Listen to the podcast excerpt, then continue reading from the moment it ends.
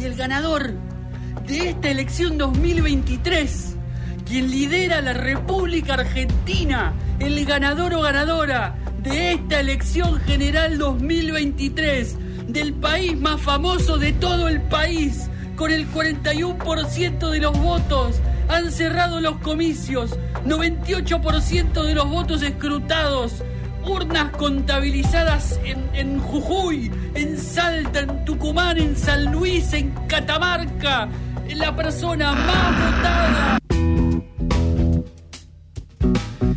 Una y 12 de la tarde. A los que nos estaban viendo por YouTube les quiero avisar que se ha caído internet en la, en la computadora, así que tendrán que migrar hacia otras plataformas mientras intentamos resolverlo eh, de la manera más precaria, que es básicamente reiniciando. Como todo. Y viendo qué sucede. Exactamente. Quería avisar nada más porque si no van a pensar que, no sé, cayó una voz. Nos hemos ido, exactamente. Eh, antes que nada, quería decir que eh, estamos escuchando Apolo 13 de Duki. ¿Y quién dirigió la película Apolo 13? ¿Quién? Ron Howard. Toma. todo, todo se circula. Y todo mm, el círculo que es nuestro planeta, que está cada vez más caliente, por Sí. lo menos. Eh, el martes fue el día más caluroso de la historia de la humanidad, eh, con temperaturas medias de 17.1. Esto rompió el récord anterior, que fue del lunes, Bien. que había llegado a los 17 grados. Que rompe el récord anterior, que había sido 2016. Ah, ok. Bueno, Así bien. que ya venimos con tres días históricos de récord. Y de hecho no es solo el día más caluroso eh, en el planeta, en la historia humana, eh, sino en los últimos 120.000 años. ¿no? Ok. Ok, Ahí, bastante. no, bueno, no sé los neandertales cuánto era la, la época de eso. No, no me pidan mucho, pero bueno.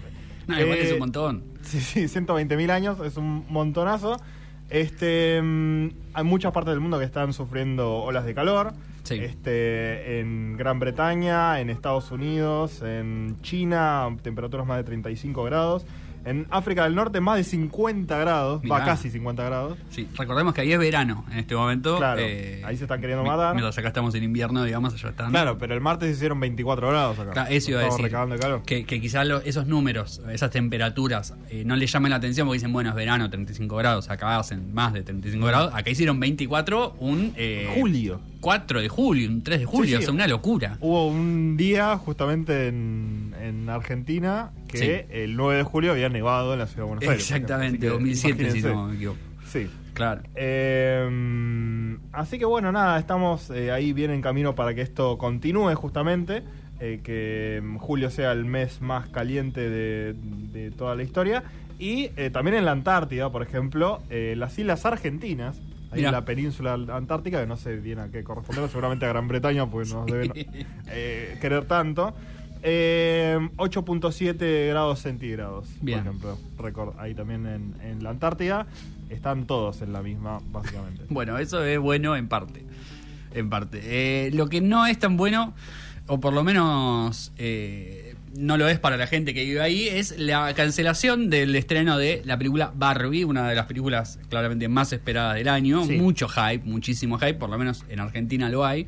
En todo el mundo, Eh, Calculo que sí, calculo que en todo el mundo, no sé en Vietnam, donde lamentablemente no podrán verla, o por lo menos no de manera eh, legal, porque funcionarios del gobierno de Vietnam han decidido prohibir las proyecciones de, de la película por, eh, digamos, por que aparece una imagen eh, de, de un mapa Ajá. que se usa en China, que se llama eh, línea de nueve puntos, Sí. en el cual China, digamos, eh, delimita una, una, una serie de islas que están en conflicto entre China y Vietnam, por un lado, pero también muchísimos otros países, como pueden ser, por ejemplo, las Filipinas, eh, Brunei, Malasia y Sí, todo otros ese países mar de la China, zona, la verdad ¿no? que es bastante conflictivo en, en el sentido de, bueno, con dónde pones los límites, cuánto es el área de pesca para cada uno, dependiendo de la de la posición de las islas, a quién corresponde y todo eso, así que se- es una de esas zonas que se entremezclan todas las soberanías también.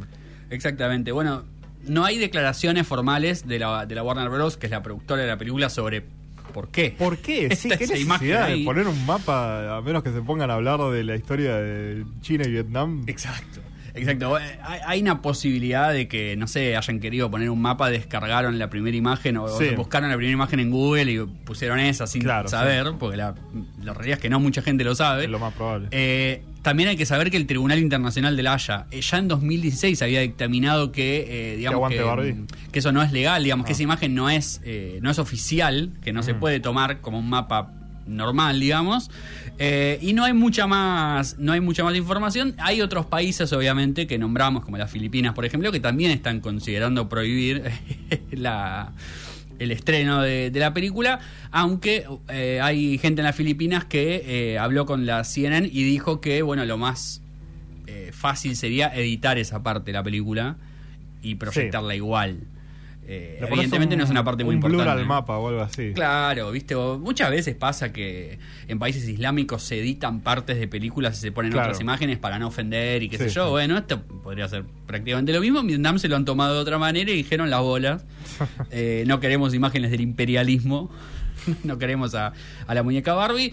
Eh, el que no quiere muchas cosas tampoco es Donald Trump. No sabemos Sí. si la quiere a Barbie. Calculo que sí, porque su esposa Melania Trump es bastante parecida, de hecho. Eh, No quiere cocaína. No quiere cocaína, eso es una sorpresa para mucha gente, seguramente. Mucha gente debe estar muy sorprendida. Eh, esta semana, más precisamente el domingo, los servicios secretos de Estados Unidos eh, prendieron todas las alarmas por un extraño polvo blanco que había aparecido en el ala oeste Claro. de, de la Casa Blanca, que es el lugar donde mayormente están las visitas o la gente que, digamos, que está medio al paso, digamos. ¿no? Claro. No, no es el lugar donde vive eh, la familia Biden. No, pero es, digamos, el, el sector donde están todas las reuniones, todos los despachos eh, famosos y esas cosas también. Que es justamente por lo que se hacen tours y esas cosas. Exacto, bueno. eh, Pero bueno, uno dice polvo blanco, chao, Antrax, hay que irnos todos a la mierda. Exacto, bueno, de hecho. eh, Pa' uno, que hay gente que vive en Estados Unidos. Sí, no no nosotros. Acá decimos, ah, cocaína, bueno. No, bueno, Dame un poco. Lo, lo cierto es que la- los servicios secretos no sabían que era cocaína Sí. en un principio. Eh, hablaban de un extraño polvo blanco. De hecho, bueno, tuvieron que, que sacar a toda la gente que estaba ahí para ver qué era, digamos, investigar y demás. Eh, terminaron dándose cuenta que era justamente la, la- la droga y la noticia empezó a tomar cada vez más notoriedad hasta que llegó a manos de Donald Trump. Quien desde su exilio, en su propia aplicación, en Truth Social, Sí, sí. Su, su Twitter, digamos, ahora cada uno tiene su Twitter, ¿viste? Claro. Mark Zuckerberg tiene el suyo, eh, Elon Musk tiene el suyo y Trump también, ¿por qué Claro, no? sí, ¿por qué no?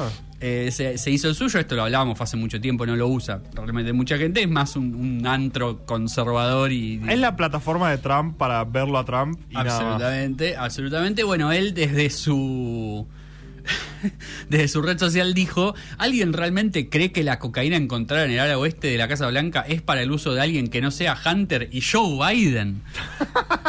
y yo me pregunto, Sí. si Joe Biden toma una línea de cocaína, ¿no se muere? Se muere al toque. Porque Eso es un señor muy mayor. Sí, sí, sí. O sea, sí. no tiene chance. No tiene chance. Eh, vale aclarar que el hijo de Joe Biden, eh, al que hacen referencia, Hunter Biden, que tiene 53 años, eh, hace mucho tiempo que está luchando contra la adicción a las drogas. Es algo que se sabe, digamos. Eh, y el tipo había estado en la, en la Casa Blanca el- a fines de esta semana porque toda la familia Biden se fue a Camp David, que es el, el, digamos la casa de campo a donde van ahí a, Claro. a, a pasar sus vacaciones. Bueno, vacaciones no, porque el, el presidente de Estados Unidos no se toma vacaciones, pero La reposera oficial. Claro, a relajar un rato, digamos, eh, qué sé yo, pasar, el, pasar un buen rato.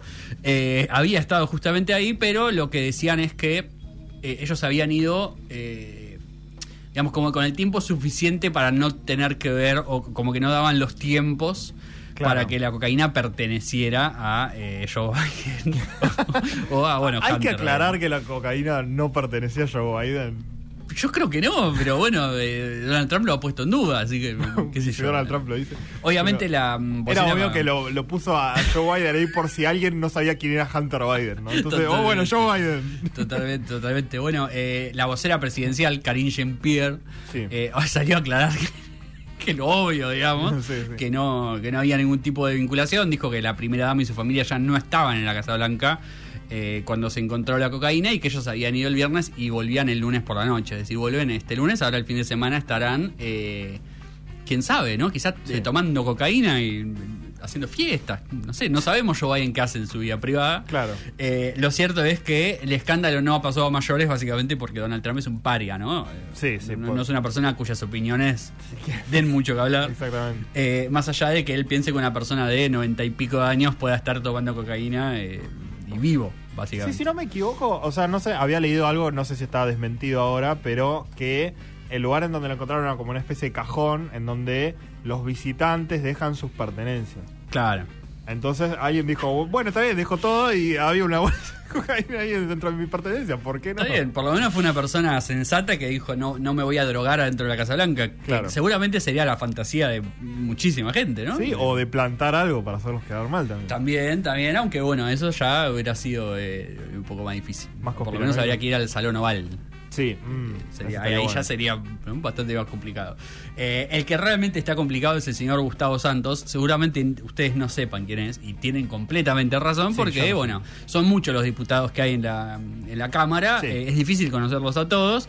Y también es difícil saber quiénes viven en la Argentina y quiénes van a las sesiones, ¿no? Digo, uno generalmente sabe que, eh, no sé, Javier Milei.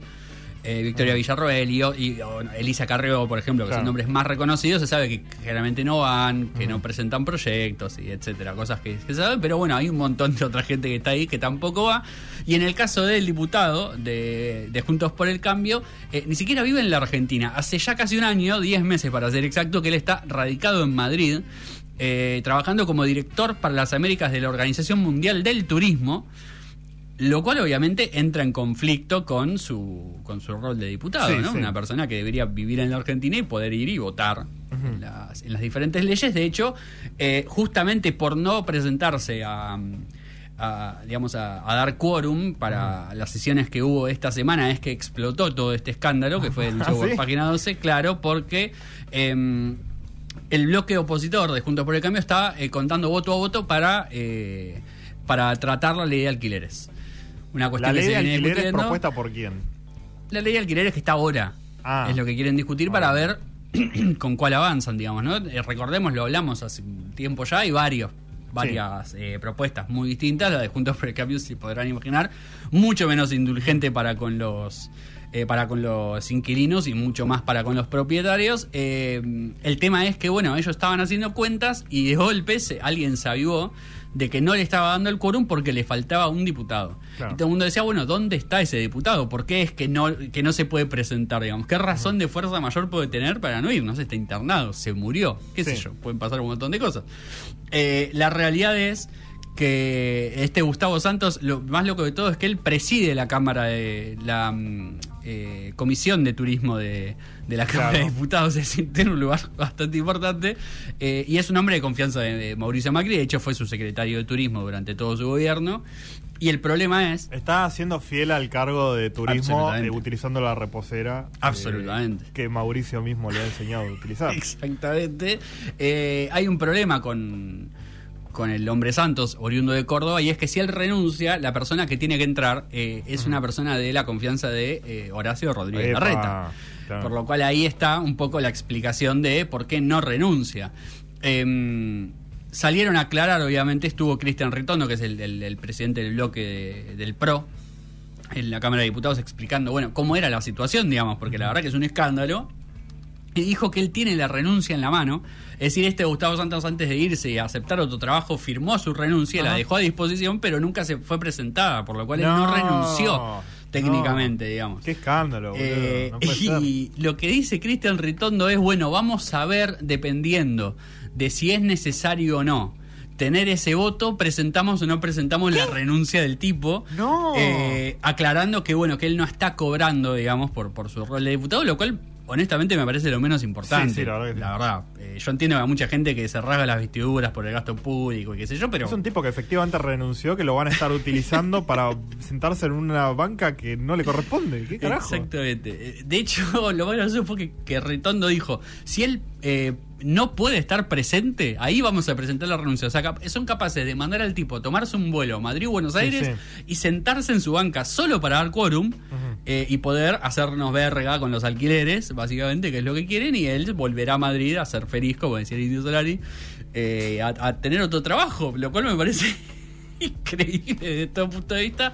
Bueno, nada, la cuestión es que eh, se verá la semana que viene si efectivamente eh, se le acepta o no la renuncia a, a este a este diputado Gustavo Santos que está mm, felizmente viviendo en Madrid, teniendo otro trabajo y no ejerciendo su rol. La fuga de Eh, cerebros. la fuga de cerebros es total, absolutamente. Eh, ojalá que renuncie, digo, de mínima, por una Pero cuestión ya lo hizo. Ya renunció. Eh, no, ¿Qué bueno, le digo, estás pidiendo? que renuncie efectivamente, porque él no renunció, él presentó su renuncia, que no es lo mismo. Así como. Guado de Pedro en su momento había presentado su Claro, renuncia claro. y siguió siendo Pongo mi renuncia a disposición de. Exactamente, ¿Quién mierda exactamente. Lo, lo más gracioso es que él que lo tienen, en- o sea, lo tienen los papeles en la mano. Eso me parece lo más loco Sí, de todo. sí. Lo, lo deben tener en una carpetita Sí, y cuando sea necesario lo presentarán. Bueno, veremos qué es lo que sucede. Lo más probable es que es que no terminen presentando su renuncia porque conseguirán el quórum por otro lado. Eh, sabemos que Juntos por el Cambio tiene sus aliados dentro del Congreso. Schiaretti, por ejemplo, es uno. Ah, Bueno, bueno, no sé cómo habrán quedado las cosas, pero Y yo creo que quedaron bastante mal, ¿no? O sea, si, era. dijeron, no, vos no podés venir a mi fiesta de cumpleaños. Sí, el sí. tipo tuvo que hacer su propia fiesta. es verdad. Yo me quedaría bastante caliente. Es verdad. Eh, ya que decirlo del cumpleaños, le voy a mandar un saludo a, a U, que cumpleaños el, el 4 de julio justamente. Es eh, día- una chica muy patriota estadounidense. Absolutamente. Como siempre lo ha Es dicho. una enviada de la embajada. Sí, sí, sí. Eh, amiga íntima de Sergio Massa. Eh, no, eh, cumpleaños el día más caluroso del año. Yo estaba contenta porque ella nunca cumplió años con calor. Porque Ah, cumple es julio es justamente. Y bueno, le tocó un, Una agradable un sorpresa. lindo día. Sí, sí, Sí, exactamente. Así que le mandamos un saludo. Eh, ah, en este momento está preparando sus eh, celebraciones, que serán obviamente hoy y mañana. Y bueno, vaya a saber hasta cuándo. Es canceriana, así que le gusta mucho festejar su cumpleaños. Eh, pero ¿por qué? No, bueno, no, no voy a meterme en cuestiones de demoras, ¿no? Pero digo, fue el 4 de julio. No, nosotros celebramos el 4 de julio, cená- cenábamos todo, eh, pero ahora es un festejo más ampliado. Claro, claro. Con amigos y demás. Ah, claro, preparando para. No, no organizando, sino preparando No, no, las cosas para. claro, el- ah, preparándolo efectivamente, bueno, va a venir Sergio con Malena seguramente, iremos Sí, a la sí. embajada, a la que no va a Grabois, por ejemplo.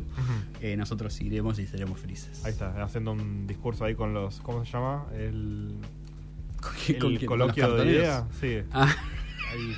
claro, con- el presidente de la... ¿Cómo es? De Techindi, Sí. Pablo Roca y demás. Eh, y antes de seguir con la política, pero esta vez llevada al cine. Sí. eh, Hablando de los Estados Unidos. Claro, sí, sí, hay una película para, para Hugo Acevedo justamente. Sí. Eh, vamos a estar escuchando eh, Katie Tunstall haciendo Silent Sea, una artista que estuve escuchando de nuevo. Eh, y mm, después Frost Nixon, una entrevista súper, súper turbia.